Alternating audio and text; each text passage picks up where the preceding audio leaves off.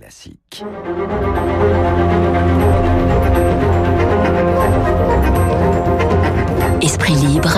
Avec Guillaume Durand sur Radio Classique. Avec Eric Zemmour, éditorialiste au Figaro, et avec donc, euh, vous le savez, Guylaine Ténémer, qui représente le journal Challenge. Euh, Guylaine et Eric, bonjour. Commençons par ce remaniement qui euh, donne l'impression, bien qu'attendu, que d'une certaine manière, le président de la République est pris de court, ou plutôt qu'il a cédé à la fébrilité de Griveaux devant les sondages euh, qui sont, enfin, soyons très très prudents, moins négatifs qu'il n'y paraissait pour euh, pour euh, Madame Hidalgo. Est-ce que vous avez l'impression que c'est un vrai problème ou est-ce que vous avez l'impression que c'est au fond euh, une équipe qui se délite, celle des tout à fait proches du président, en tout cas depuis l'affaire de la campagne? C'est absolument incroyable. Enfin, c'est une affaire picrocoline. Je ne pense pas que dans l'histoire du quinquennat, ce sera vraiment un point saillant du quinquennat, mais vraiment, c'est quand même incroyable que quelqu'un qui veut absolument être candidat à la mairie crée un peu un, une crise, un problème au sein d'un gouvernement parce qu'il s'est aperçu que les sondage était très mauvais, qu'En Marche s'est quand même effondré à Paris par rapport aux, législatives et qu'il veut faire campagne. Euh, alors que le président vous souhaitait d'abord... de la lucidité. Euh, oui, peut-être de la lucidité. Euh, quand les choses vous échappent, faisons semblant d'en être les grands organisateurs. Mais c'est quand même... Le, Emmanuel Macron avait quand même très clairement dit qu'il voulait commencer la, la, session municipale après, les, européennes. Bon, maintenant, euh, voilà, je trouve ça incroyable qu'on arrive à forcer, à forcer la main du président, comme je trouve incroyable les propos de son ancien euh, conseiller qui dit euh, s'il n'a pas de résultat économique, il pourra pas se représenter. Bah, les choses sont beaucoup plus, les, choses sont beaucoup plus compliquées. Ça dépend quelle est la concurrence, ça dépend qui est, hum. quelle est la situation politique du pays. Il n'y a pas juste les résultats économiques. D'ailleurs, sinon, euh, je veux dire, il y a beaucoup de présidents qui se seraient pas même dans mmh. l'ancien système. Donc il y a, y, a, y a, beaucoup d'autres paramètres.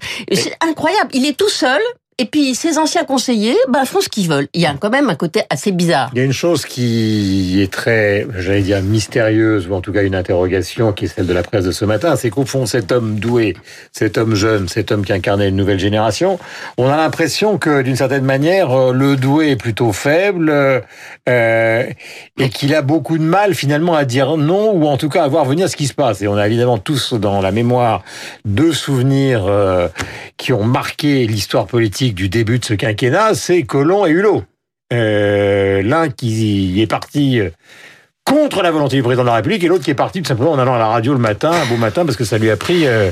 Donc est-ce que vous avez l'impression, Eric, que c'est un peu la même situation qui se reproduit? Bah, Je pense que c'est la, la conséquence de son système. Je m'explique en, en une minute. En fait, les ministres, ils s'en foutent. C'est ça la réalité. C'est qu'il a des ministres parce qu'il faut en avoir, hmm. mais ils, n'ont aucune importance.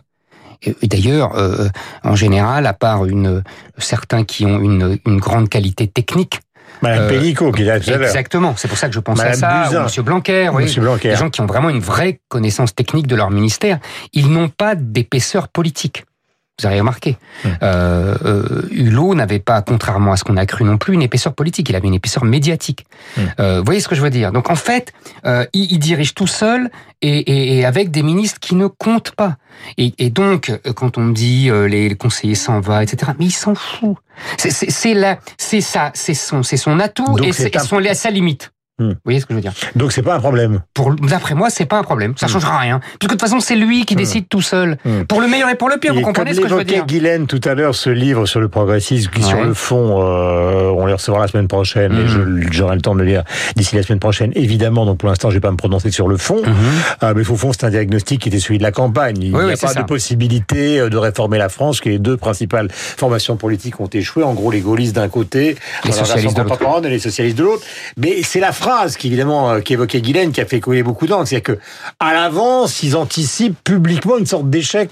Mais moi, je pense que c'est une, euh, une maladresse.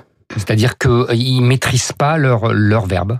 Hmm. Je, je, je pense qu'il y a un vrai problème de non mais je, je pense qu'ils n'ont pas l'habitude. Il, il, il a été tout seul, il a fait tout tout seul. Les autres lui servaient de de, de, de hmm. sbire euh, euh, et, et, et, eux ils ne maîtrisent pas leur vous langage. Avez le sentiment parce que vous connaissez l'un et l'autre très bien la vie politique que le cas Macron de ce point de vue-là est unique dans l'histoire de l'annale des euh, d'un personnage qui unique avec avec beaucoup de ressemblances euh, avec, avec Giscard. Guylaine. Je, Sauf que Giscard avait un parcours politique. Sur, sur un certain point, je suis d'accord avec Éric Zemmour. Le problème de d'Emmanuel Macron et de ses ministres et de ses conseillers, c'est qu'ils n'ont absolument aucun sens politique, aucune euh, patte politique. Et pour moi, la politique, c'est le palabre, c'est la discussion en amont, en aval, entre soi. non, parce que justement le grand débat, c'est un, un, un, débat entre le président et la base. Et d'ailleurs, quand, vous regardez, quand vous regardez certains débats où il n'y a pas de mm. grand chef, les Français parlent et se contredisent et finissent par arriver à des solutions de compromis. Ils s'écoutent, ils comprennent que c'est pas si facile que ça. Et voilà, il y a une vraie maturité hmm. qui s'installe, alors que quand vous avez le chef bah et les enfants, eh ben vous avez une espèce de de, bah, de, de, discours, euh, voilà, paternaliste, etc. Maintenant, sur l'histoire de Macron et de la Ve République, moi, vous connaissez mes thèses. Je pense que quand vous arrivez jamais à faire une bonne politique avec une, des institutions, c'est que peut-être à un moment les institutions sont pas bonnes. Quand vous avez tout le temps des grèves dans une usine, c'est peut-être que le, le, le, processus de fabrication n'est pas le bon. Hmm. Moi, je sais que Eric Zemmour va pas d'accord. Moi, je pense franchement que le système est, est, non seulement trop vertical, mais que en amont on ne prépare pas ces décisions, qu'on ne les discute pas. Comment voulez-vous que les gens comprennent? Déjà, la politique aujourd'hui, c'est quelque chose d'extrêmement compliqué, très technique. Vous avez écouté euh, là, Madame Pénicaud, on voit les CFA, les trucs, les centres de formation. Parce que là, les techniciens, ils mais, font pas de la politique. Mais oui, mais déjà c'est compliqué. Déjà c'est compliqué. Enfin, elle le enfin, c'est pas qu'elle le revendique, mais en tout cas, elle l'assume. Mais oui, mais oui. Et donc, il faut faire de la politique, et non seulement il faut faire de la politique, mais il faut faire de la politique collectivement, avec des partis, en amont, avec des alliances. Et ça, je, je pense qu'on est au bout du bout de la cinquième. Et avec Zemmour. Oui, non, la politique, c'est pas la gestion la politique, c'est le régalien. C'est votre grande nostalgie. Non, c'est pas. Non, mais moi je veux bien. Euh, la politique, c'est éternel, vous comprenez. C'est pas. Euh, c'était. Voilà. Donc il y a des définitions. C'est pas de la gestion. Aujourd'hui, on fait de la gestion. C'est tout. le pays en a un peu besoin. Hein? Ah, comment? Le pays en a un peu besoin de gestion. Parce que ça fait longtemps qu'on a laissé de côté la gestion. Moi, je pense qu'on ah peut faire de la gestion et de la politique. On fait que de la gestion. Bah oui, mais il y a un gros retard. Hein. Il y a un gros retard. On fait que de la gestion et on fait pas de politique tout simplement. D'abord parce que on s'est privé d'outils de la politique. Hein, comme euh, euh, la monnaie, le, les frontières, etc. Hmm. Il nous reste que euh, et encore la monnaie. Vous savez que je vous ai déjà répondu non, 25 fois à propos des gilets jaunes que si on n'avait pas l'euro, il y a longtemps qu'on aurait dévalué. mais alors, fois. Mais alors, on avec a aucune garantie et alors de relancer les exportations. Et alors, on n'est pas en 1950. Hein, et alors, mais alors, et alors, bah, justement, c'est pas une réponse. Mais c'est pas une réponse, ça. Et alors, en 1950, ils faisaient de la politique. Oui, ils faisaient de la dévaluation dans un monde où était beaucoup moins compétitif, où la France était beaucoup plus. Ne nous apesantissons pas sur cette affaire. C'est pas vrai, la France Revenons sur les moyens de la politique qui ont disparu. Bon, donc les moyens de la politique. Il nous reste. Moi, j'ai une hypothèse. En vérité, en vérité, euh, la Ve République est faite euh, pour un, un, État entièrement souverain et indépendant, avec un président qui a la bombe atomique, euh, et c'est pas rien, euh, qui a une armée euh, digne de ce nom, et ce n'est pas rien. C'est nos derniers atouts en Europe. Et au contraire, on s'est mis à la remorque de l'Allemagne euh, en, euh, en essayant de, de s'aligner sur son modèle économique et en faisant de l'économie et la mhm. gestion le primat de la politique. Mhm je, je pense que c'est ça l'erreur. Et donc on se et, et, et, donc les Français le, le ressentent. Mhm. et, et, la Cinquième République est dévoyée. Là où Guylaine n'a pas tort, c'est que mais on ne fait pas le même diagnostic. Elle, elle pense que c'est la Cinquième République qui est à jeter à la poubelle. Moi, je pense que la Cinquième République a déjà, non, on aurait pu, a, déjà été jeté, a déjà été jetée à la poubelle. Mmh. C'est ça notre désaccord. Après tout, il est légitime.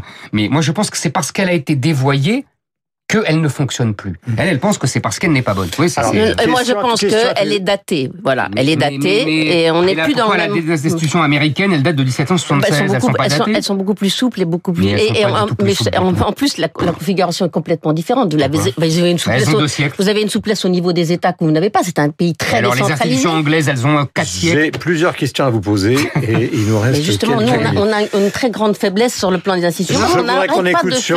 Bah, on justement. Non, justement, De Gaulle avait fait la synthèse de toute l'histoire institutionnelle 62, 62 a, a, changé tout. J'aimerais que nous écoutions le président du Sénat, Gérard Larcher, commenter ce évoqué Michel Grossier dans la revue de presse, c'est-à-dire le départ des trois ministres et la solitude d'Emmanuel Macron.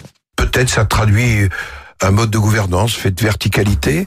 J'espère que le grand débat va nous permettre d'en sortir et peut-être de solitude du chef de l'État. Mais c'est à lui qu'il appartient de prendre des décisions.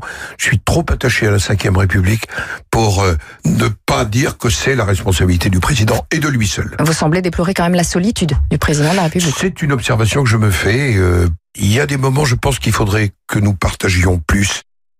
Vous voyez, pardonnez-moi Guillaume, je m'accroche à un mot de sémantique parce que c'est intéressant. Il dit un mode de gouvernance.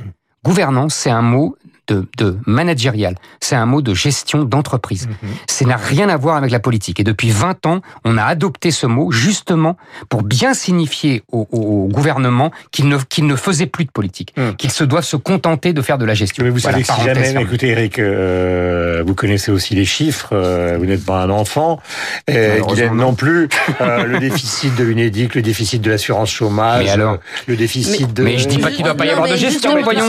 Il, voilà, il, y a, quand même bien un moment, mais sans sombrer dans la version Agnès Verdier-Molinier, il faut quand même que tout ça soit réglé. Mais, ça fait, mais ça fait, ça fait des années, ça fait des années qu'on a une inflation euh, de promesses politiques à l'occasion des élections présidentielles où on va refaire le monde, où tout va recommencer comme euh, ça va être un monde merveilleux. Bah, faut voir les campagnes, euh, les successives qu'on a depuis changer la vie, la fracture sociale. Mais en même temps, en même temps, ah, c'est vrai qu'en fait c'est assez caricatural.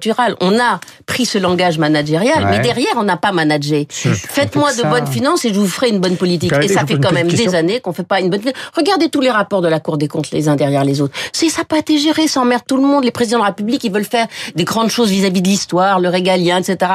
Mais de temps en temps, il faut, mettre, il faut, mais non, bah, mais non, mais non, pas un premier ministre pour ça. Bah, oui, Normalement, on a entendu, bah on, a entendu que sur la question du chômage, les choses s'amélioraient un petit peu. Et nous avons vu tout à l'heure qu'il y a une vision technique de la politique qui est portée, par exemple, par Mme Pénicaud. Mais moi, je voudrais vous parler de, pour terminer, du sous-entendu de toute cette aventure. Car au fond, la, la politique, c'est un peu de la littérature en action. En tout cas, voilà quelque chose que vous aimez. Très français. Et, et, Eric, on se souvient par exemple euh, de la rencontre entre Goethe et Napoléon, en disant finalement hein, la politique, le destin de la France ou le destin en général, c'est la politique. Est-ce que tout ça, au fond, c'est pas d'abord et avant tout une révolution générationnelle? Ah oui, ah oui. Vous voulez dire la victoire de Macron? Exactement. Ah, mais je suis d'accord. Au fond, il parle avec des gens qui ont son âge et, c'est que tous les. Mais de toute façon, l'histoire de, France depuis la Révolution française, moi, je la prends comme une histoire de, de, de, succession de générations qui s'affrontent et qui, vous voyez, la dernière, c'est mai 68 et on a les 68 heures depuis au pouvoir. Hum. Et, là, vous avez touché. Tout... Moins, ils sont Mais c'est ce que je dis justement. La victoire de Macron, non, c'est pour aller dans votre sens.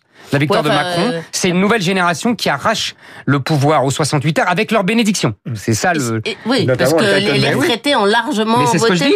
Non, moi je non, mais même les, les grands leaders 68 ans, vous voyez, de, de, on peut toujours faire ce type d'analyse.